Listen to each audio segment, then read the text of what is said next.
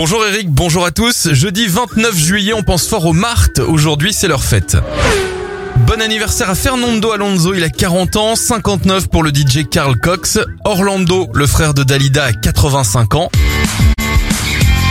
Et Anne-Elisabeth Lemoine, la présentatrice de C'est à vous sur France 5, a 51 ans.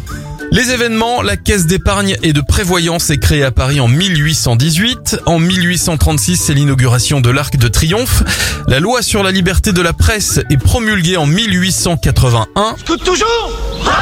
Le mouvement scout est lancé en 1907. 80 ans plus tard, en 1987, Margaret Thatcher et François Mitterrand signent l'accord qui donnera naissance au tunnel sous la Manche.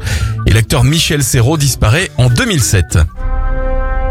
On termine avec un dernier événement, la création de l'agence spatiale américaine, la NASA, en 1958. Belle journée à vous